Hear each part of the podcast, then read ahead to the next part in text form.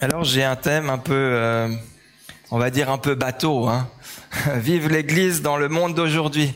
C'est peut-être euh, un peu large comme thème, mais euh, je pense que c'est important de peut-être recentrer certaines choses, spécialement quand on, regarde autour de nous. quand on regarde autour de nous, on peut peut-être avoir quelques craintes, quelques craintes. bien sûr, on entend tous les jours et moi, euh, je suis euh, d'une manière assez euh, attentive ce qui se passe en Ukraine. Mais voilà, la guerre à nos portes, c'est pas anodin, et c'est quelque chose qui change aussi notre vie et qui qui nous qui nous intéresse, qui nous pose des questions. mais il y a aussi d'autres choses, et on l'a vécu tout l'été, des incendies, des perturbations euh, au niveau euh, justement environnemental avec tous ces incendies, que ce soit euh, ben, en Europe, mais aussi au Canada. Vous savez qu'il y a des milliers, des milliers, des milliers d'hectares, c'est des, des, des, des, mètres carrés qui sont plus grands que la France. c'est vraiment quelque chose de gigantesque. et aussi je ne sais pas si vous avez entendu, mais euh, aussi au Canada, euh, un phénomène euh, bah, qu'on lit dans la Bible. Hein. Si vous lisez Joël, vous, allez avoir une bonne description de, ce, phénomène. Des sauterelles qui sont arrivées au Saskatchewan, c'est le, le, centre du Canada. On a des amis qui habitent là-bas. Ils ont dit, il y a des sauterelles qui sont arrivées, qui ont tout envahi. Ils ont tout mangé, toutes les récoltes, il n'y a plus rien, plus rien, plus rien du tout. Si vous lisez dans Joël, Joël 1, 3, vous lisez ça, ou non, c'est 4. Hum, ce qu'a laissé le vol de sauterelles, d'autres sauterelles l'ont dévoré. Ce que les sauterelles ont laissé, le criquet l'ont mangé. Ce que les criquets ont laissé, les grillons l'ont mangé. Et c'était tout à fait ça. Et c'est pas un phénomène euh, anodin. Si on regarde encore euh, notre monde, euh, quand on lit les actualités, etc., on voit que la corruption, bah, on en entend tous les jours parler. Euh, et c'est quelque chose qui nous pose aussi des questions. Est-ce qu'on peut pas vivre dans un monde où les gens sont honnêtes? On a l'impression que c'est pas possible.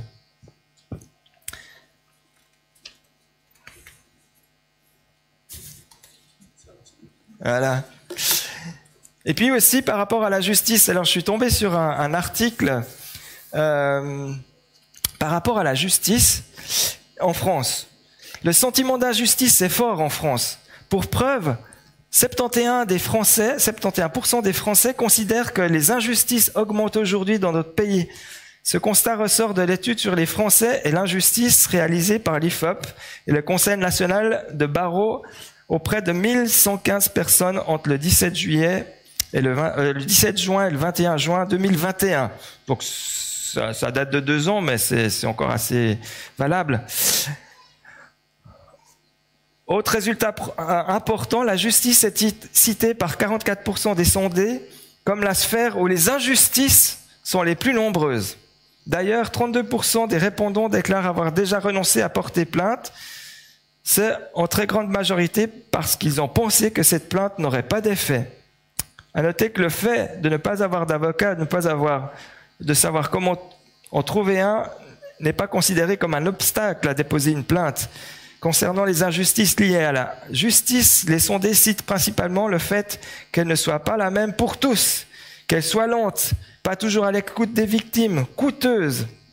Ils estiment également qu'elle ne répond pas aux attentes des citoyens, qu'elle se trompe et qu'elle est difficilement compréhensible. Le diagnostic sur les injustices est éloquent et inquiétant, a commenté le président Jérôme Gavaudan. Pour beaucoup de Français, la justice est une abstraction, l'injustice leur réalité quotidienne. Quand on lit ça, on se dit mais quand même, la justice devrait être juste. Mais visiblement, c'est pas le sentiment des Français. Ça ne veut pas dire que la justice n'est pas juste, mais le sentiment euh, global, c'est que la justice n'est pas très équilibrée. Et puis aussi, ben, quand on lit dans les journaux, il y a toutes ces questions qui nous sont euh, mises devant nous, ces questions de genre, d'identité, auxquelles il faut donner des réponses, euh, où ça pose beaucoup, beaucoup de questions. Et puis ici, j'ai mis une, image d'une idole de 3-4 siècles avant Jésus-Christ, 3-4 centaines d'années avant Jésus-Christ. Euh, la déesse de la fécondité. Euh, ben voilà, à l'époque, ben on allait dans des temples et puis euh, on, on, révérait ces idoles comme étant euh, euh ces, ces, dieux qui, qui, pouvaient faire des choses. Et aujourd'hui, je pense que notre euh, idolâtrie n'est plus vers ben justement des images taillées de ce type-là, mais sur, certainement vers un individualisme où tout tourne autour de nous et nous, on est notre propre idole. Et puis il y a aussi, euh, quand on, regarde euh, autour de nous, cette hypocrisie un peu ambiante, ambiance, ambiante. L'hypocrisie, hein, c'est, ça vient du, grec et c'est, un jeu d'acteurs. C'est, la, la, définition de base. Et euh, si on reprend quelques définitions, c'est l'acte de mentir consciemment pour s'attirer des faveurs sociales. Ou bien c'est ceux dont les conduites n'expriment pas les pensées du cœur. Ou bien c'est la duplicité de ceux qui se posent en modèle de vertu alors que leur vie n'est pas n'est que scandale. Et euh, c'est pour ça aussi que euh, la Bible parle autant euh, d'hypocrisie et que Jésus cite entre autres les pharisiens comme étant des hypocrites, parce que la foi, la foi chrétienne, c'est une foi qui s'exprime avec son cœur. Et on a nécessité d'être des modèles. Et si on n'est pas un modèle, et puis qu'on dit des choses et qu'on fait n'importe quoi derrière, eh bien, c'est une hypocrisie. Et puis aussi, beaucoup de choses qui, qu'on entend hein, ces, ces, derniers temps, hein, ces dernières années, c'est le harcèlement, et spécialement le harcèlement scolaire euh, dans, dans les écoles. Et c'est quelque chose qui devient de plus en plus, présent. Et voilà, toutes ces choses-là, bah, c'est notre monde. Alors, je suis pas quelqu'un de spécialement pessimiste, je suis plutôt quelqu'un d'optimiste. Mais quand je regarde ce monde qui m'entoure, eh bien, je me rends compte que vraiment, on a passé une époque. On a parlé de Franck euh, il y a 25 ans, quand on a fait l'IBG, quand euh, nous on sortait dehors, euh, on faisait des clubs pour les enfants dans, dans, au, pied des immeubles, et puis on pouvait prêcher l'Évangile. Aujourd'hui, je suis pas sûr que ce serait aussi facile. Vous savez bien qu'à Genève, il y a eu toute une polémique par rapport aux églises qui voulaient faire des baptêmes dans le lac, où ça, bah, visiblement, c'est plus tellement possible. Il y a 30, ouais, 30 ans en arrière, euh, avec le groupe de jeunes de l'église de Genève, de l'Action publique, euh, on sortait à Noël pour chanter. Et puis il y a quelqu'un qui passait, puis il a dit ah mais ce groupe il est super.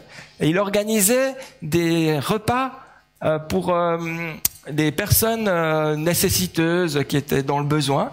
Et il avait fait un grand repas pour ces personnes pour Noël avec plus de 1000 personnes. Puis il a dit ah mais j'aimerais que vous veniez chanter. Ce que vous chantez dans les rues, j'aimerais que vous veniez chanter pour ces personnes-là. Je suis pas sûr qu'aujourd'hui ça se passerait encore comme ça. Quand on entend la radio, quand on parle de l'évangile, euh, c'est plutôt pour le dénigrer, puis dire ouais, c'est des gens un peu retardés, euh, ils parlent de Dieu comme étant leur euh, leur maître, mais non. Et je pense que le monde change. Et dans ce monde qui change, ben, quelles conséquences pour nous?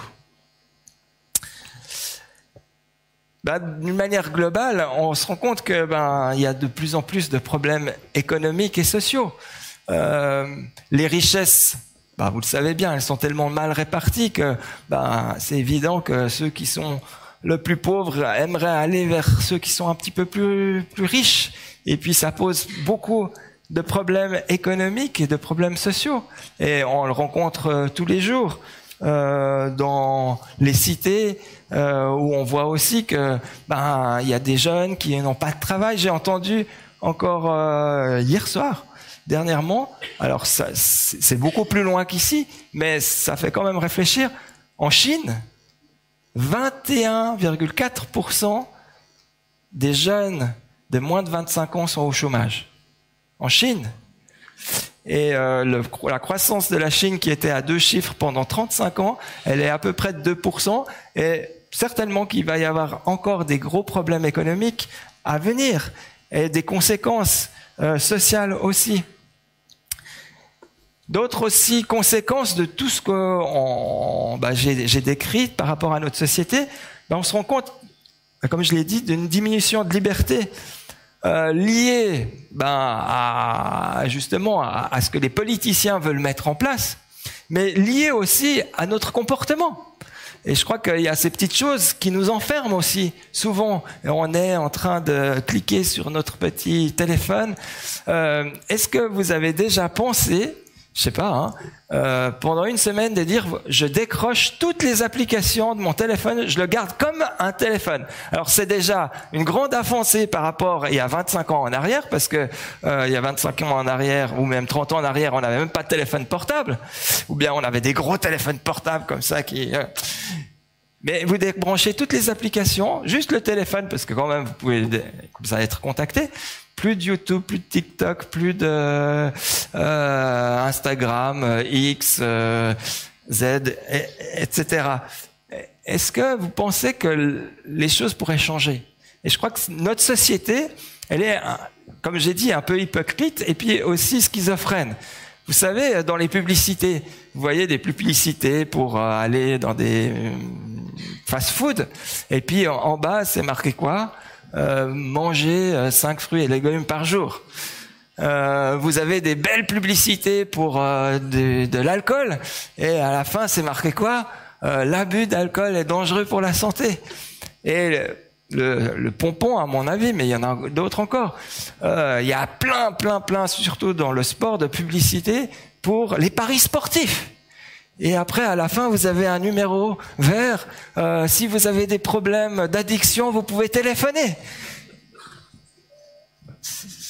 On marche sur la tête.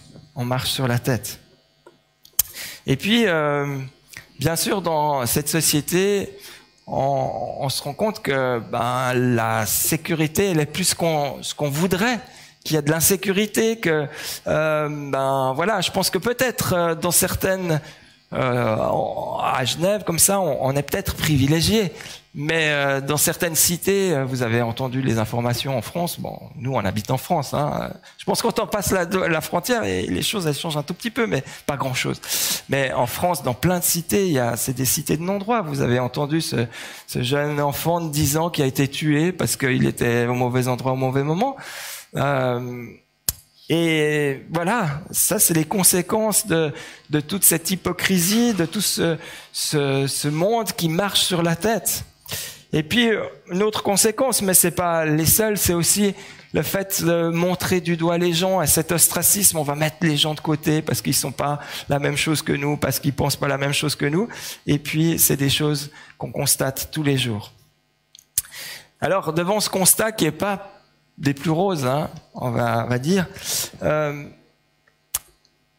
ben, qu'est-ce que la Bible dit? Qu'est-ce que la Bible dit?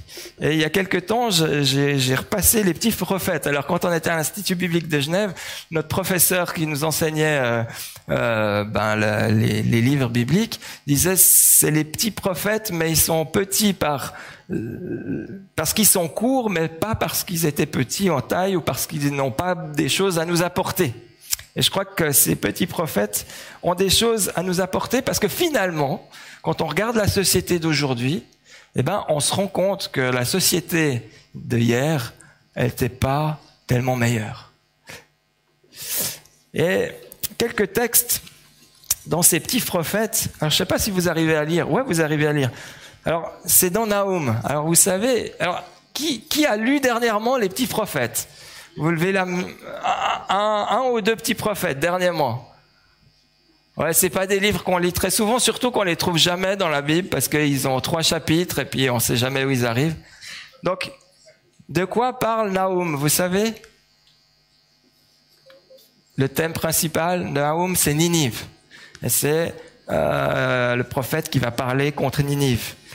Et vous voyez ici ce qui est écrit c'est à cause de vos nombreuses prostitutions, de la prostituée pleine de grâce, maîtresse magicienne, qui vendait des nations pour se prostituer et des peuples par sa magie. En effet, quel est celui que ta méchanceté n'a pas atteint? De toi est sorti l'homme au conseil pervers. Il y a des procès et des conflits partout. Ça, c'est la constatation d'Abacuc par rapport à Ninive, et c'est pour ça que Dieu va rentrer en jugement avec les Assyriens et sur Ninive. Si on va dans un autre petit prophète, on peut arriver dans Habakkuk. On dira, alors Habakkuk, on parle de Babylone. On dira, malheur à celui qui accumule ce qui n'est pas à lui. Malheur à celui qui augmente le fardeau des dettes. Tu as pillé beaucoup de nations. Tu as versé le sang des hommes. Tu as commis des violences. Malheur à celui qui amasse pour sa maison des gains malhonnêtes, afin de placer son nid sur les hauteurs, pour se garantir de l'atteinte du malheur. Malheur à celui qui construit une ville avec le son, qui fonde une ville avec le crime. Des peuples travaillent pour du feu, des nations s'épuisent pour du vide. Malheur à celui qui fait boire son prochain, à toi qui verses ton outre pour l'enivrer, afin de voir sa nudité. Tu as versé le sang des hommes et commis des violences. Malheur à celui qui dit à un morceau de bois, lève-toi, ou à une pierre muette, réveille-toi. Donnera-t-elle instruction? Elle est garnie d'or et d'argent, mais il n'y a en elle aucun souffle de vie. Ça, c'était le constat d'Abakouk par rapport à ce peuple des Babyloniens qui allait envahir Juda. Mais c'est à cause de ces crimes, c'est à cause de ces choses-là que, à son tour, ce peuple va être détruit par Dieu. Donc, Ninive et les Assyriens, Babylone, des peuples qui ne croyaient pas du tout en Dieu. Mais on lit aussi dans le prophète Amos, par rapport au peuple d'Israël, le peuple choisi par Dieu, le peuple où Dieu régnait dans son temple. Et qu'est-ce qu'on constate? Ils ont vendu le juste pour de l'argent et le pauvre pour une paire de sandales. Ils violent le droit des malheureux. Et vous avez fait boire du vin aux Naziréens et aux prophètes, vous avez donné cet ordre, ne prophétisez pas. Ils changent le droit en absinthe et gestent la justice par terre. Ils détestent celui qui les reprend à la porte de la ville. Ils ont en horreur celui qui parle sincèrement. Vous avez exploité le faible et vous avez prélevé du blé sur sa récolte. Vos crimes sont nombreux, vos péchés sont multiples. Vous opprimez le juste, vous recevez des pots de vin et vous violez le droit des pauvres à la porte de la ville. Voilà le constat cinglant des prophètes par rapport aux nations, aux nations païennes, mais aussi aux nations qui connaissaient Dieu. Le péché est là et le péché fait son œuvre. Et je crois qu'aujourd'hui, si on regarde autour de nous, le péché est là et le péché fait son œuvre dans le monde, dans notre société. Alors, est-ce qu'il faut s'inquiéter? Est-ce qu'il faut s'inquiéter? Est-ce que vous êtes inquiet? Moi, je pense qu'il faut s'inquiéter. Il faut s'inquiéter parce que notre liberté qu'on a eue jusqu'à aujourd'hui, c'est plus du tout la même. Elle va changer encore. Et je pense qu'il faut s'inquiéter et il faut se préparer aux changements qui vont venir. Parce qu'ils vont venir. La foi chrétienne, c'était une foi qui était institutionnelle depuis euh, le IVe siècle après Jésus-Christ. C'était une foi d'État. Et aujourd'hui, cette foi, on veut la rejeter le plus loin possible des hommes et des femmes. On ne veut pas qu'ils puissent croire en Dieu et s'appuyer sur Dieu. Et donc la situation demeure un combat et il faut lutter pour ne pas se laisser avoir. Et ça, je pense que c'est vraiment quelque chose qui est fondamental, prioritaire à retenir. La situation demeure un combat et il faut lutter pour ne pas se laisser avoir.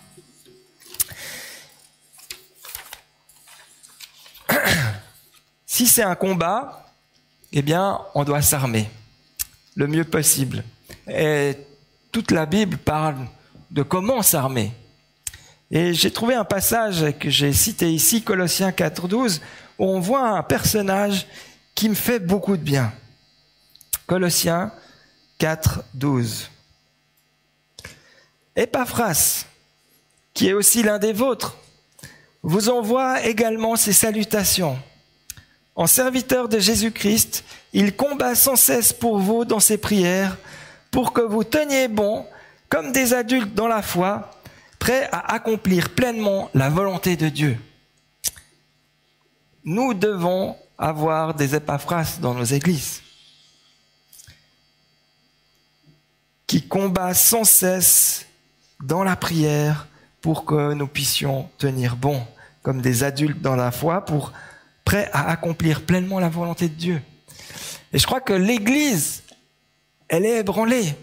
On l'a vu avec le Covid, je ne sais pas si c'est comme ça que ça s'est passé pour vous, mais beaucoup d'églises disent qu'on a fait des cultes en ligne et puis quand on a pu reprendre en présentiel, eh ben, il y avait la moitié des gens qui étaient plus là.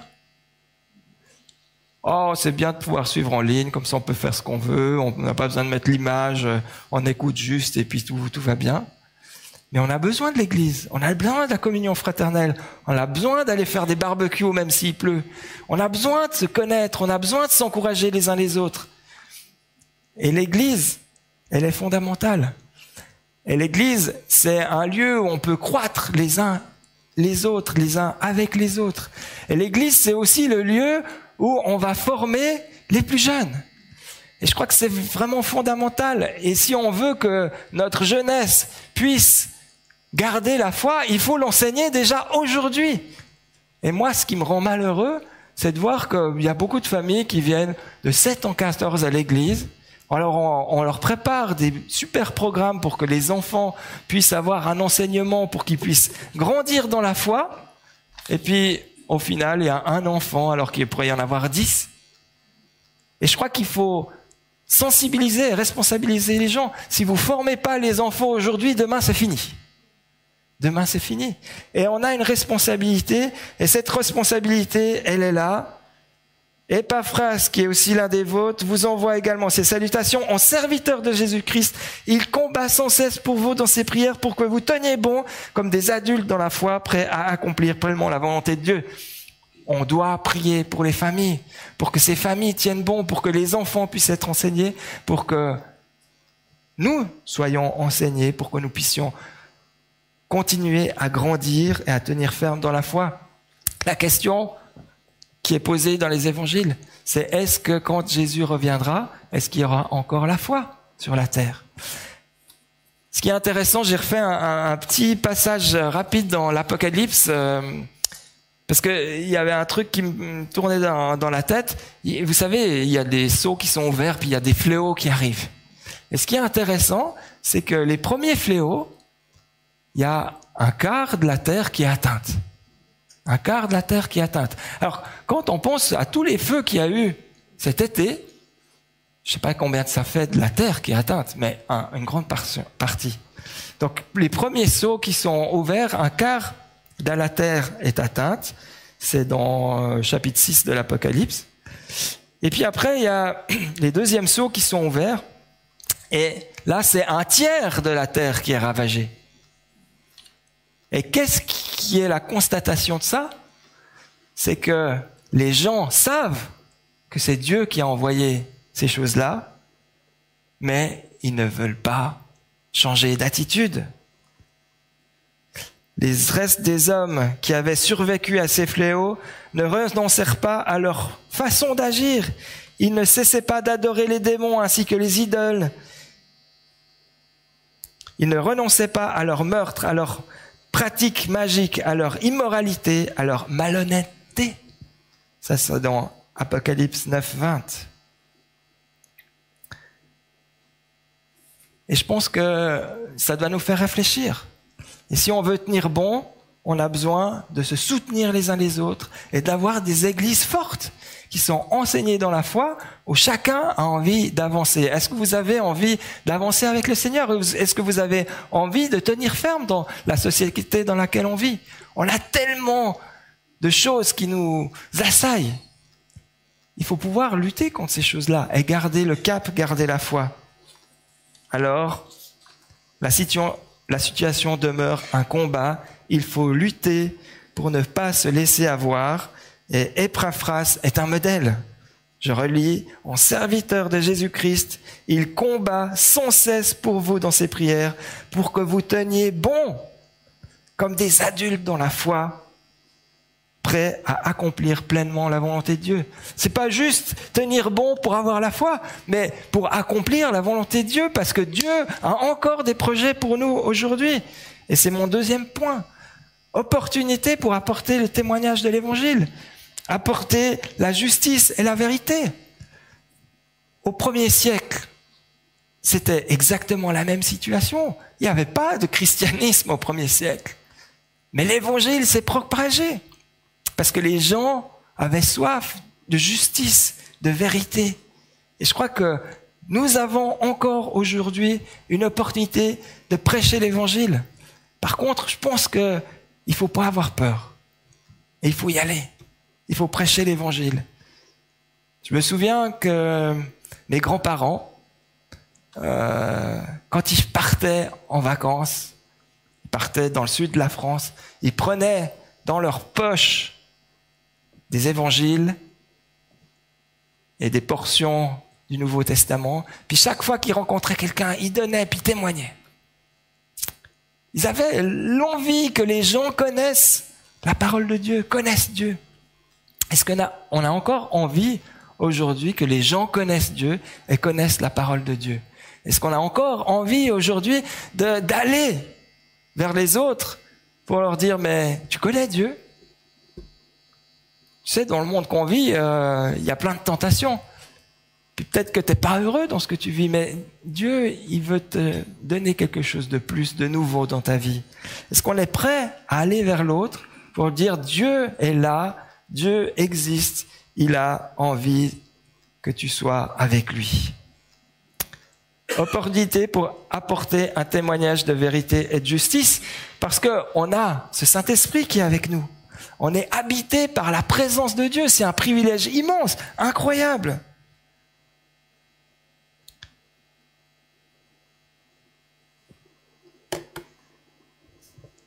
Et on a aussi le privilège, et c'est pour ça que on a de quoi espérer. On a ce privilège que Christ est à la droite du Père.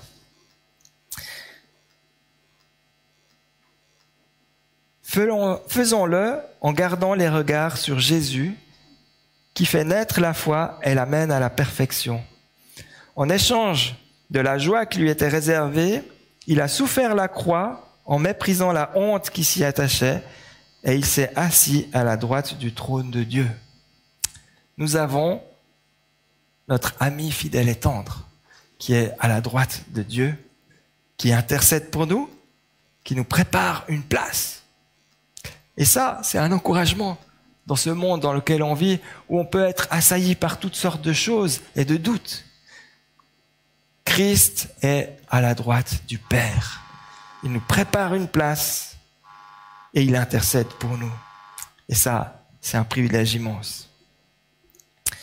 Et finalement, ce monde, c'est Dieu qui l'a créé. Ce monde, Dieu le connaît parfaitement. Et peut-être que certains pensent que il va à volo et que ben, tout, va s'effondrer, se, se, se, casser la figure et qu'il n'y a aucun espoir. Mais Dieu règne et Dieu sait ce qu'il fait. L'Apocalypse, c'est pas un livre de prédication euh, pour annoncer des choses incroyables. C'est juste une bonne nouvelle pour dire que Jésus-Christ est vainqueur, que Dieu règne, que Dieu sait ce qu'il fait, que son plan s'accomplit. Même si pour nous, des fois, ça nous semble compliqué. Mais Dieu règne. Et dans Psaume 96, 10, on peut lire, Dites parmi les nations, l'Éternel règne aussi le monde est ferme, il n'est pas ébranlé. L'Éternel juge les peuples avec droiture. Et si en introduction, je vous ai lu quelques éléments par rapport à la justice. La justice de Dieu est une vraie justice. Elle est droite. On peut s'appuyer dessus. C'est un rocher solide. Et je crois que ça, c'est important aussi pour tous ceux qui nous entourent. De montrer que dans ce monde où tout va un petit peu, euh, tout est flou, tout est euh, modulable, montrer dans ce monde qu'il y a des choses qui sont fixes, qui sont claires. Dieu règne, aussi le monde est ferme, il n'est pas ébranlé. On peut réellement s'appuyer sur notre Dieu. Alors, est-ce qu'il faut s'inquiéter? Oui, on doit s'inquiéter pour notre Église, et on doit s'inquiéter parce que notre Église, il faut qu'elle demeure ferme, qu'elle demeure stable, qu'elle demeure ancrée en Dieu, et que chacun, les uns et les autres, aussi bien les plus petits que les plus âgés, puissent grandir dans la foi en Dieu et être affermis en Dieu. Mais on peut se réjouir parce que le Saint-Esprit habite en nous, parce que Jésus-Christ a vaincu le péché et il est à la droite du Père, il intercède pour nous, il nous prépare une place. Et Dieu règne, quoi qu'il arrive, quoi qu'il arrive pour vous, pour moi, Dieu règne et son plan s'accomplit. La conclusion est simple, juste un verset, mais moi, je veux me réjouir en l'éternel. Je veux être dans l'allégresse à cause du Dieu de mon salut. L'éternel, le Seigneur est ma force. Il rend mes pieds semblables à ceux des biches et il me fait marcher sur les hautes montagnes. C'est ce que je nous souhaite les uns les autres pour nos églises, pour nos vies, c'est que on puisse se réjouir malgré tout ce qui nous entoure. On puisse se réjouir en l'éternel. Que le Seigneur vous bénisse, qu'il vous garde et que sa bénédiction repose sur vous. Je vais encore prier.